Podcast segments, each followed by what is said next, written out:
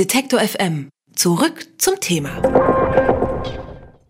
Auf Verbrecherjagd mit der guten alten SMS. Das zumindest scheint bei den Bundesbehörden im Kampf gegen Kriminalität immer beliebter zu werden. Mit der sogenannten stillen SMS überwachen Polizei und Geheimdienste Verdächtige und erstellen ein Ortungsprofil. Das funktioniert, indem die SMS still und heimlich empfangen wird, aber keine sichtbaren Spuren beim Empfänger hinterlässt. Weder Ton noch Display des Mobiltelefons zeigen an, dass die stille SMS empfangen wurde. Der Vorteil, es werden trotzdem Ortungsimpulse an die Behörden geschickt. So kann also ein Bewegungsprofil des Verdächtigen erstellt werden.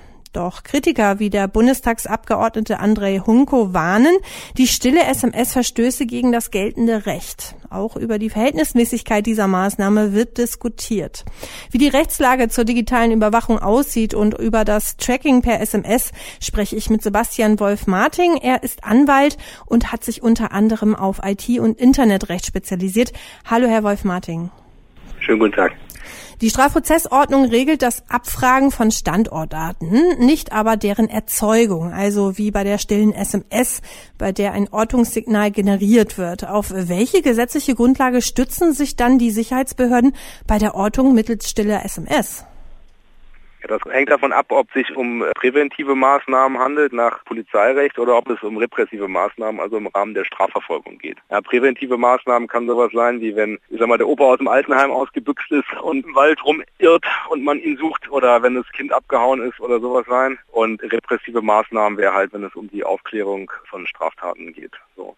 Soweit es um die Aufklärung von Straftaten geht, wird die, die stille Ordnung auch auf die, auf die Vorschriften der Strafprozessordnung gestützt, die die Abfrage von sogenannten Verkehrsdaten, das sind diese Daten, die damit erzeugt werden, auch äh, die Vorschrift, die regelt die Abfrage dieser Verkehrsdaten beim jeweiligen Netzprovider, also bei der Telekom oder bei O2 oder wem auch immer. Die Überwachung von Telekommunikation darf von Bundesbehörden ja nur passiv erfolgen. Die stille SMS funktioniert allerdings über aktive Überwachung. Das sei rechtswidrig, behaupten Kritiker. Ist denn denn so? Wie beurteilen Sie denn die Rechtslage dazu? Das ist halt die große Frage. Ich meine, es findet keine Überwachung statt, sondern man, man stößt einen Vorgang an, danach überwachen zu können. Und da ist eben, da stellt sich die Frage, ob das selbst schon eine Überwachungsmaßnahme ist. Bisher gibt es keinen ausdrückliches Verbot durch das Bundesverfassungsgericht oder ein ähnliches, eine ähnliche Institution. Kann aber jederzeit erfolgen. Es handelt sich natürlich um einen Eingriff in das Telekommunikationsgeheimnis, Fern Fernmelderecht und deswegen kann es schon dazu kommen, dass irgendwann mal ein Bundesverfassungsgericht oder auch ein Europäischer Gerichtshof für Menschenrechte oder eine ähnliche Institution sowas verbietet. Aber bisher ist das nicht erfolgt. Mit der stillen SMS können bei regelmäßiger Anwendung detaillierte Ortungsprofile der Empfänger erstellt werden, ohne dass diese ja Bescheid wissen. Greift dann die stille SMS nicht in den Schutz auf Privatsphäre, also das Fernmeldegeheimnis ein?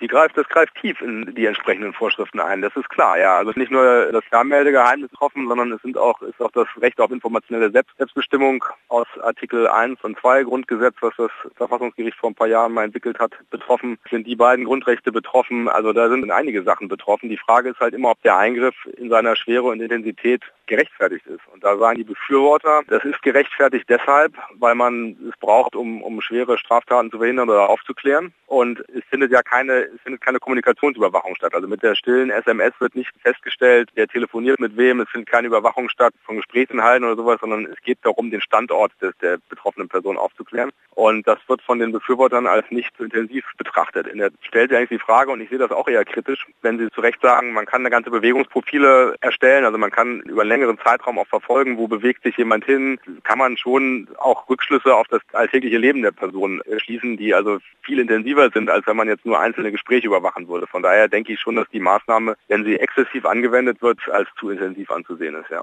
Über das Tracking mittels stiller SMS und ihre Rechtmäßigkeit habe ich mit Sebastian Wolf-Martin gesprochen. Er ist Anwalt und hat sich auf IT- und Internetrecht spezialisiert. Vielen Dank, Herr Wolf-Martin.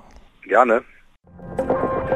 Alle Beiträge, Reportagen und Interviews können Sie jederzeit nachhören im Netz auf detektor.fm.